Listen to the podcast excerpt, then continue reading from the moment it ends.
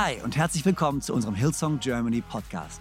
Ich bin Freimund Haverkamp, Leadpastor der Hillsong Church in Deutschland, Zürich und Wien und es ist so genial, dass du eingeschaltet hast.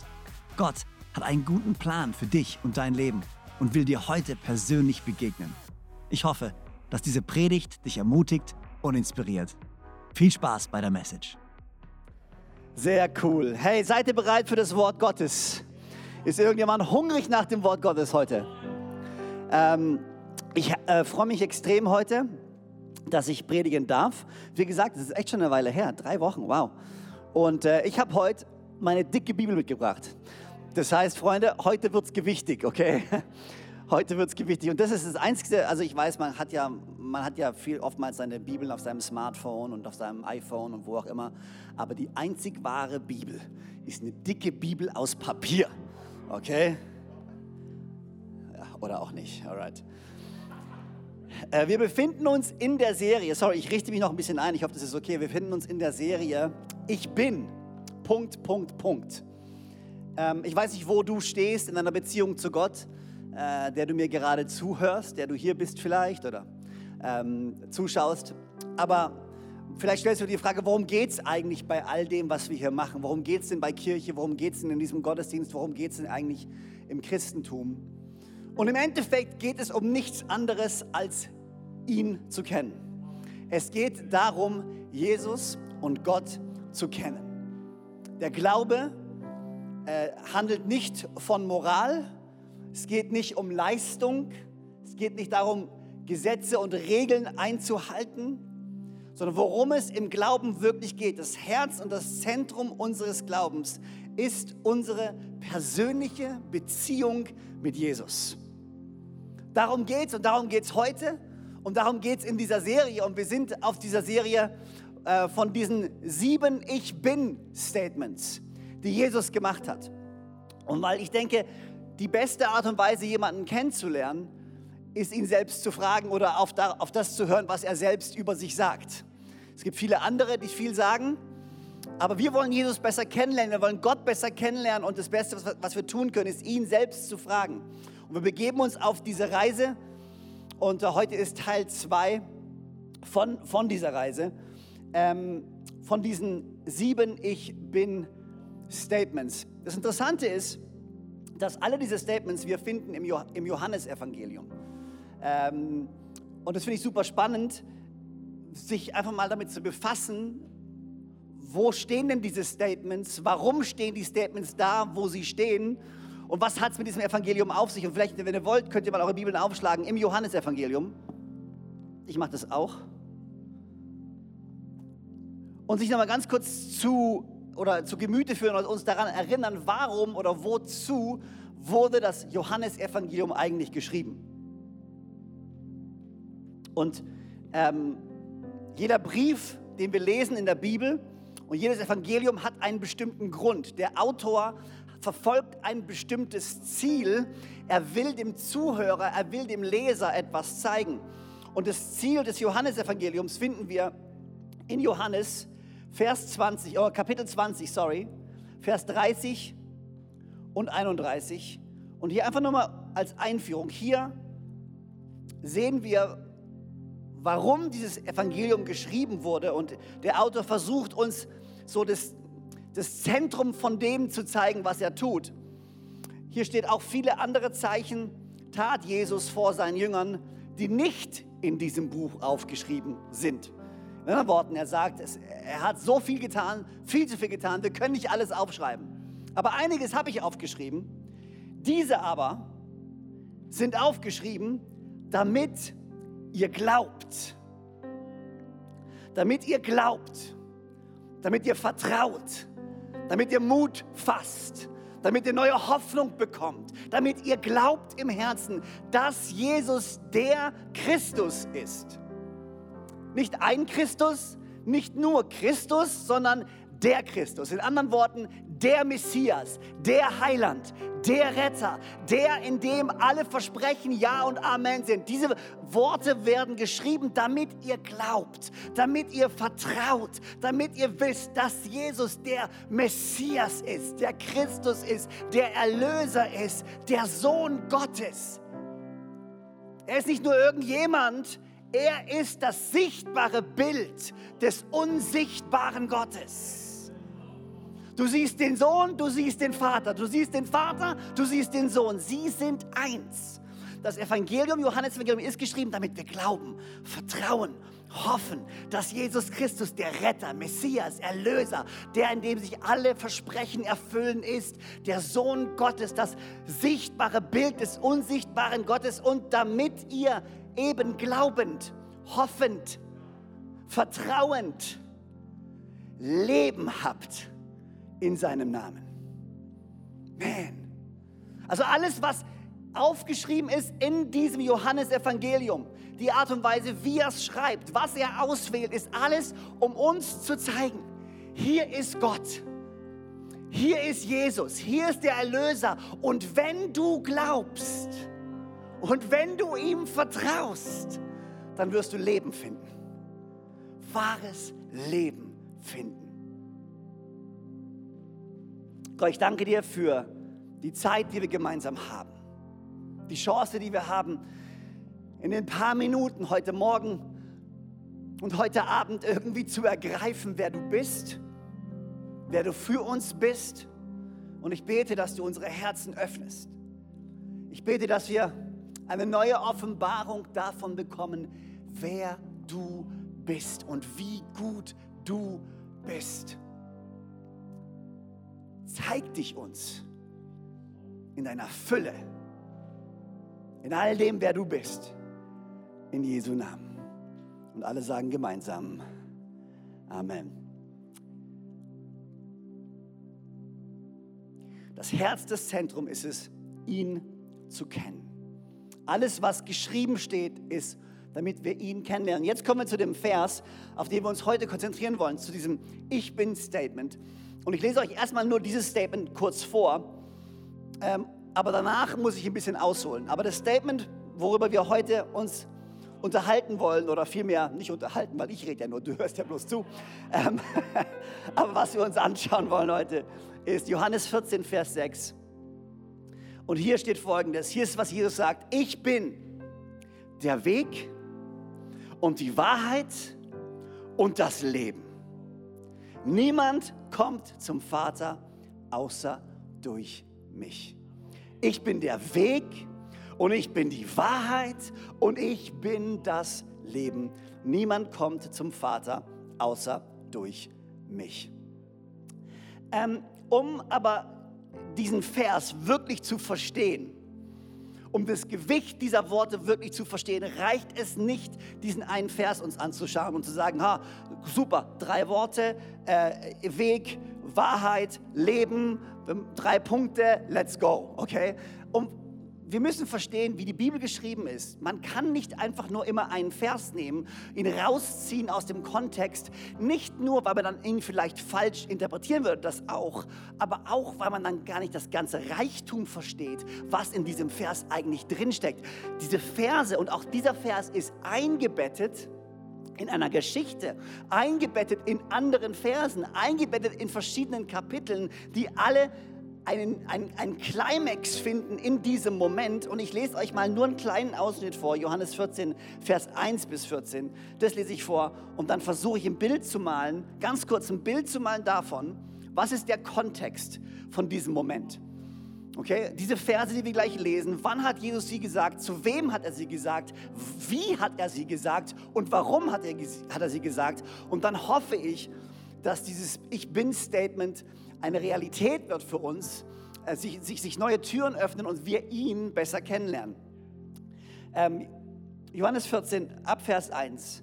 Hier steht, euer Herz erschrecke nicht euer Herz erschrecke nicht. Glaubt an Gott und glaubt an mich. Im Haus meines Vaters sind viele Wohnungen. Wenn es nicht so wäre, dann hätte ich es auch nicht so gesagt. Ich gehe hin, um euch einen Platz vorzubereiten. Und wenn ich hingehe und euch einen Platz vorbereite, dann will ich auch wiederkommen und euch zu mir nehmen, damit auch ihr seid, wo ich bin. Und wo ich hingehe, das wisst ihr ja. Und den Weg, den kennt ihr ja. Thomas sagte zu ihm, ähm, Herr, wir haben keine Ahnung, wo du hingehst und den Weg, den kennen wir auch nicht. Und Jesus sagt zu ihm, ich bin der Weg, die Wahrheit und das Leben. Und niemand kommt zum Vater außer durch mich. Wenn ihr mich erkannt hättet, dann hättet ihr auch meinen Vater erkannt. Und von nun an kennt ihr ihn und ihr habt ihn gesehen. Und Philippus sagte zu ihm, Herr, zeige uns den Vater. Und es genügt uns. Es ist mehr als genug für uns. Und Jesus sagt zu ihm, solange bin ich bei euch. Und du kennst mich nicht, Philippus? Wer mich gesehen hat, der hat den Vater gesehen. Wie sagst du denn dann, zeige uns den Vater? Glaubst du nicht, dass ich im Vater bin und der Vater in mir ist? Die Worte, die ich zu euch rede, die rede ich nicht aus mir selbst. Der Vater, der in mir wohnt, der tut die Werke. Glaubt mir, dass ich im Vater bin und der Vater in mir ist. Wenn nicht, dann glaubt mir doch um der Werke selbst willen. Wahrlich, wahrlich, ich sage euch, wer an mich glaubt, der wird die Werke auch tun, die ich tue und wird größere als diese tun, denn ich gehe zum Vater. Und was ihr bitten werdet in meinem Namen, das werde ich tun, damit der Vater verherrlicht wird im Sohn. Wenn ihr etwas bitten werdet in meinem Namen, dann werde ich es tun. Wow. Und auch in diesen Versen sehen wir schon wieder direkt die Absicht vor diesem Vers 6, nach diesem Vers 6, sehen wir die Absicht, die Jesus hat, nämlich den Menschen zu zeigen, dass er Gott ist. Den Menschen zu zeigen, dass der Vater und er eins ist. Den Menschen zu zeigen, ich bin das sichtbare Bild des unsichtbaren Gottes. Wann sagt er diese Verse? Ähm, er fängt ja an mit, euer Herz erschreckt nicht, glaubt. Jesus hat gerade das letzte Abendmahl gefeiert mit seinen Jüngern. Er ist kurz vor dem Ende seines Dienstes, seiner Aufgabe anbekommen. Und die hatten, weißt du, die Jünger sind viel mit Jesus abgehangen, sie hatten viel gegessen, immer wieder Zeit miteinander gehabt, sie haben, glaube ich, viel gelacht und äh, viel Spaß gehabt. Ich glaube, Jesus war schon jemand, mit dem man Spaß haben konnte. Aber dieses letzte Mal, was sie hatten, war ein bisschen intens. Das war jetzt kein entspanntes Zusammenkommen. Ah, komm, wir, wir, kochen ein bisschen was und mach, komm, mach den Rotwein auf und jetzt lass uns den Abend genießen. Nein, das war das letzte Mal, was sie hatten und extrem viel ist passiert. Jesus kündigt ihn an und sagt, ich werde gehen. Ich werde leiden, ich werde sterben, ich werde gehen an einen Ort, an den ihr nicht gehen könnt. Okay? Dann sagt er, und übrigens, einer von euch wird mich verraten. Und dann alle so, okay, wer, wer, keiner traut sich zu fragen, also flüstern sie dem Johannes zu, der am nächsten bei Jesus sitzt. Und, hey, frag du Jesus, wer, uns, wer ihn verraten wird. Er fragt Jesus, wer wird verraten. Jesus sagt, ah, übrigens, du wirst mich verraten. Zeigt auf Judas. In dem Moment steht geschrieben, dass der Satan in Judas einfährt, er aufsteht und rausgeht. Dann sagt Petrus, ich werde bei dir bleiben bis zum Ende meines Lebens. Und Jesus sagt ihm, nein, bevor morgen kommt, hast du mich dreimal verraten. Also das war jetzt kein angenehmer Smalltalk. Könnt ihr euch vorstellen? Das war eine intense Umgebung in dem Moment. Ich werde gehen, ihr könnt nicht mitkommen, ich werde sterben, ich werde leiden, Judas wird mich verraten, du wirst mich verleugnen. Und könnt ihr euch vorstellen, wie die Jünger sich gefühlt haben in diesem Moment? Und dann sagt Jesus, erschreckt nicht. Euer Herz erschrecke nicht Glaubt an Gott und glaubt an mich. Was Jesus Ihnen hier zuruft und sagt, hey, ich weiß, es läuft gerade nicht so, wie ihr euch das vorgestellt habt. Ich weiß, es passieren gerade Dinge, die ihr gerade nicht versteht, aber ich flehe euch an und ich bitte euch, glaubt an mich und glaubt an den Vater. Vertraut mir. Ich weiß, was ich tue. Seid nicht erschreckt im Herzen. Und weißt du was? Genau das Gleiche, was Jesus den Jüngern zugerufen hat, ruft er jetzt dir zu. Da, wo du gerade stehst in deinem Leben. Vielleicht verstehst du nicht, was gerade passiert. Vielleicht sind so welche Dinge an deinem Laufen. Vielleicht hast du gesundheitliche Probleme. Probleme in deiner Ehe, in deinen Beziehungen, wo auch immer du stehst. Du kommst nicht klar mit dem Corona-Season, in der wir gerade sind. Und wir dürfen die Worte hören, die er seinen Jüngern zugerufen hat. Erschrecke nicht in deinem Herz. Glaube mir. Glaube meinem Vater. Vertraut, hofft, fasst neuen Mut. Ich bin immer noch Gott. Das ist, was er sagt. Erschreck nicht. Ich weiß, es ist gerade crazy. Und die Atmosphäre ist irgendwie komisch. Und vielleicht kannst du sie nicht ganz greifen und nicht ganz fassen und du weißt nicht, wo es hingeht. Aber Jesus, der fleht hier geradezu. Glaubt an Gott. Glaubt an mich. Und Jesus wusste, das wird ja noch schlimmer. Er wusste, was die Jünger durchmachen müssen die nächsten Tage. Und er sagt, on, glaubt, ihr müsst glauben. Hört nicht auf, glaubt, glaubt. Und dann geht er weiter und sagt, okay, warum glauben? Wie kann ich glauben? Und dann sagt er von Vers 2 bis Vers 3, im Hause meines Vaters sind viele Wohnungen. Wenn es nicht so wäre, dann hätte ich es euch nicht gesagt. Ich gehe hin, um euch einen Platz vorzubereiten. Und wenn ich hingehe und euch einen Platz vorbereite oder vorbereitet habe, dann will ich auch wiederkommen und euch zu mir nehmen, damit auch ihr seid, wo ich bin. In anderen Worten, was Jesus hier sagt, hey, hey, vertraut mir, glaubt an mich, weil ich habe einen Plan. Ich habe einen Plan und eine Zukunft und eine Hoffnung für dich. Ich habe ewiges Leben parat für dich. Und ihr müsst mich jetzt gehen lassen, weil ich muss diesen Ort vorbereiten. Und weißt du, was Jesus dort meint, ist nicht, er geht irgendwie in den Himmel und bereitet eine Villa vor. Nein, er musste sich selbst vorbereiten. Er ist der Ort, an dem wir wohnen werden. Und er hat gesagt, lass mich gehen, ich muss mich vorbereiten, ich muss mich selbst als ein heiliges Opfer geben, damit ihr Leben findet. Jesus hat gesagt, erschreck, erschreck dich nicht, ich habe einen Plan. Ich weiß, was ich mache.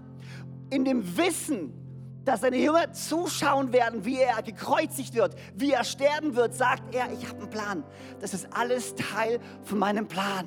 Glaubt, vertraut. Auch wenn es gerade so aussieht, als wenn alles schief gehen würde. Nein, nein, nein. Ich habe einen Plan. Ich habe einen Ort für dich, einen Platz für dich. Ich bereite etwas vor für dich. Und dann kommt Thomas. Man, und ich bin so froh, dass wir Thomas haben. Und äh, irgendwie tut mir Thomas wirklich leid, weil die drei Bibelstellen oder vier Bibelstellen, wo es, wo, um Thomas geht, sind immer die, wo er zweifelt, nachfragt und nichts versteht. Und ich denke mir so, wow, hey, weißt du, wenn ich drei Bibelstellen kriege, kannst du nicht irgendwelche besseren aussuchen, wo ich ein bisschen besser dastehe. Aber Thomas immer, er kriegt volle Breitseite. Und ähm, die, die Tatsache ist aber im Endeffekt, und das liebe ich so, weil Thomas repräsentiert eigentlich dich und mich. Weil wir sind eigentlich die, die zweifeln. Wir sind eigentlich die, die nichts verstehen. Wir sind eigentlich die, die Fragen stellen sollten. Und hier kommt Jesus, ich, ich, ich habe hab immer so einen Kinofilm in meinem Kopf, weil hier ist Jesus, dieser heilige Moment, Abendmahl gefeiert, er, er, er hält diese äh, theologische Abhandlung und dann sagt er, und wo ich hingehe. Ich stelle mir das vor, er steht in seinem wehenden Gewand da, fast schon wie Gandalf, Musik im Background, und wo ich hingehe, das wisst ihr. Und den Weg, den kennt ihr. Und dann ist so Thomas im bayerischen Akzent, äh, Herr Jesus, Entschuldigung, einmal kurz den Moment gecrashed. Ich habe keine Ahnung, wo du hingehst und ich weiß auch nicht, wie wir den Weg finden sollen. Wo gehst du hin? Wie soll es funktionieren? Und dann kommen genau diese Worte, die Jesus spricht.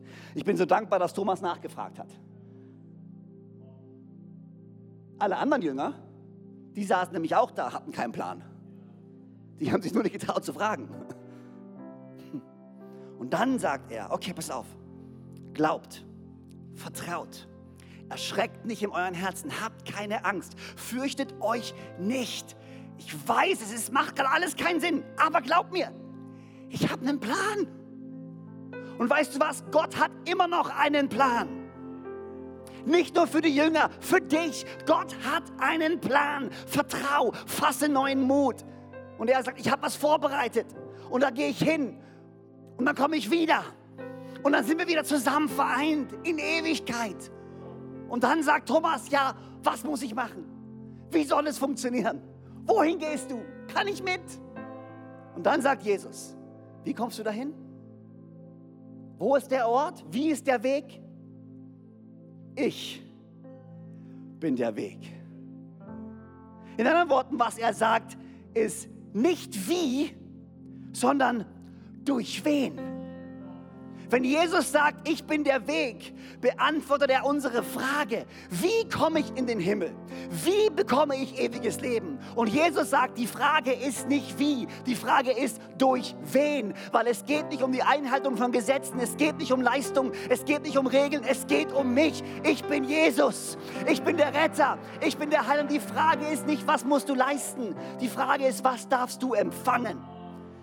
In Jesus, in mir, der ich der Weg bin, findet ihr Gnade, findet ihr Erlösung, findet ihr Vergebung eurer Sünden und neues Leben. Ich bin der Weg. Die Frage ist nicht, was muss ich leisten?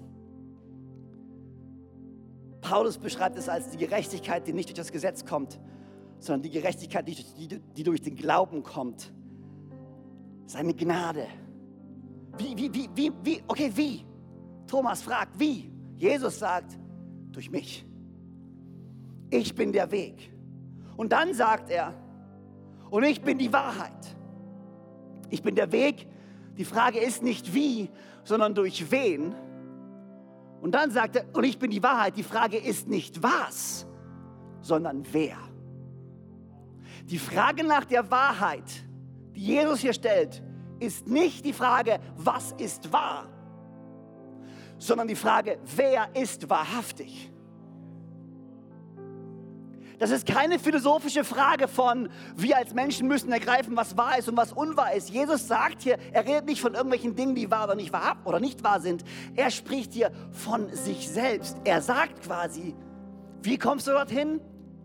Ich bin der Weg, denn, alle sagen mal denn, denn ich bin die Wahrheit. Er sagt, ich bin der ich bin, der wahrhaftige Gott. Ich bin Jahwe. Ich bin das Alpha und das Omega. Ich bin der, der schon immer war und der immer sein wird. Ich stehe über allen anderen. Kein Name ist höher als mein Name. Ich bin Gott. Versuche nicht mal in deiner begrenzten Denkfähigkeit zu ergreifen, wer ich bin. Gott steht auf einem komplett anderen Level. Er hat keine Auseinandersetzung mit uns was es war, was es nicht war. Er hat es nicht nötig, sich uns zu beweisen. Und was Jesus hier sagt, in dem Spirit von diesem ganzen Evangelium ist, ich bin Gott. Der Vater und ich sind eins. Und dann kennen wir natürlich Johannes 8, Vers 32. Und ihr werdet die Wahrheit erkennen. Und die Wahrheit wird euch frei machen. Die Wahrheit ist kein theologisches Konzept sondern eine Person. Und sein Name ist Jesus. Und wenn du ihn kennst, dann wird er dich frei machen. Dann wird er dich erlösen. Dann wirst du Zuflucht finden bei ihm.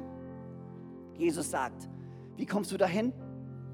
Erschreck dich nicht, erschreck dich nicht, hab keine Angst, fass neuen Mut. Warum? Wie? Ich bin der Weg, komm zu mir. Und ich bin die Wahrheit. Ich bin der wahre Gott. Und dann sagt er, und ich bin das Leben. Die Frage hier ist nicht wo, sondern bei wem.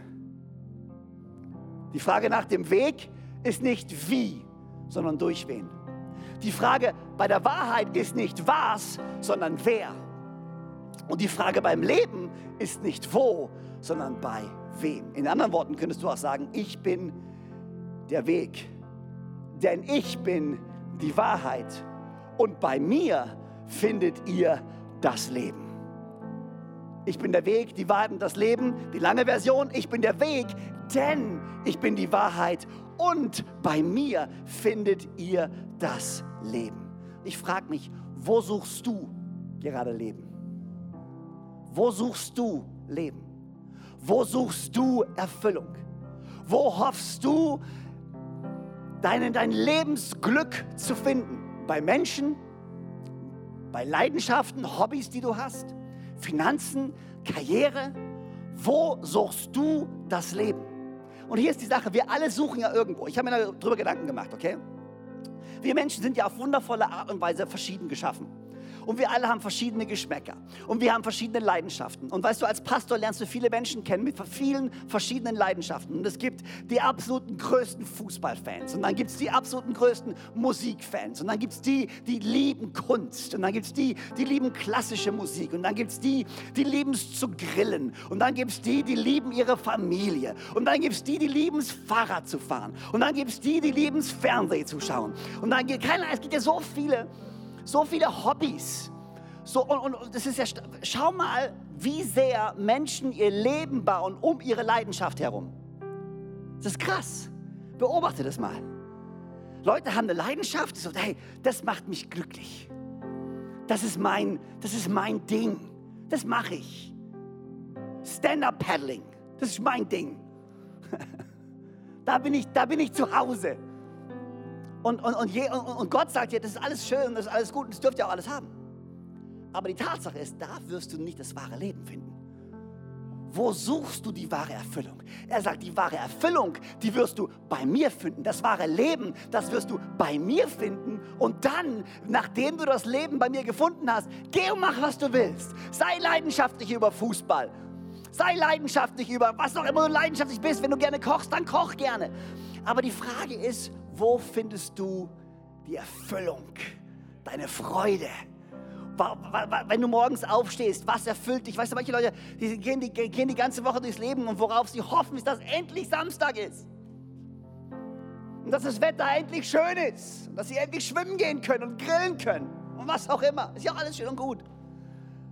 Aber ich will meine Hoffnung nicht stecken auf gutes Wetter und auf Wochenenden und auf Freunde und auf Freizeitaktivitäten. Nein, mein Leben und meine Zuversicht und meine Erfüllung, die liegt bei Gott alleine. Und wenn ich erstmal erfüllt bin, dann kann ich rausgehen und kann dieses Leben leben. Wo suchst du das Leben?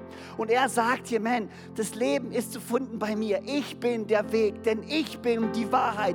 Und wahres Leben findet ihr bei mir. Niemand kommt zum Vater außer durch mich. Und dann geht Vers 7, Vers 8, Vers 9. Und das ist, worauf wir Hoffnung, Hoffnung bauen können. Wenn ihr mich erkannt hättet, dann hättet ihr auch meinen Vater erkannt. Und von nun an kennt ihr ihn und ihr habt ihn gesehen.